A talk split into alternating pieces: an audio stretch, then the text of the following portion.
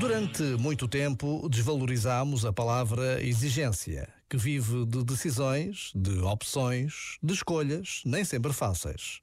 A pouco e pouco, todos vamos percebendo que a exigência determina muito do que somos e fazemos.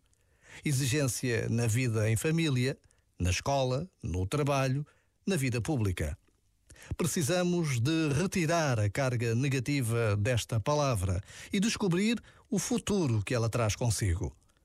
Já agora, vale a pena pensar nisto.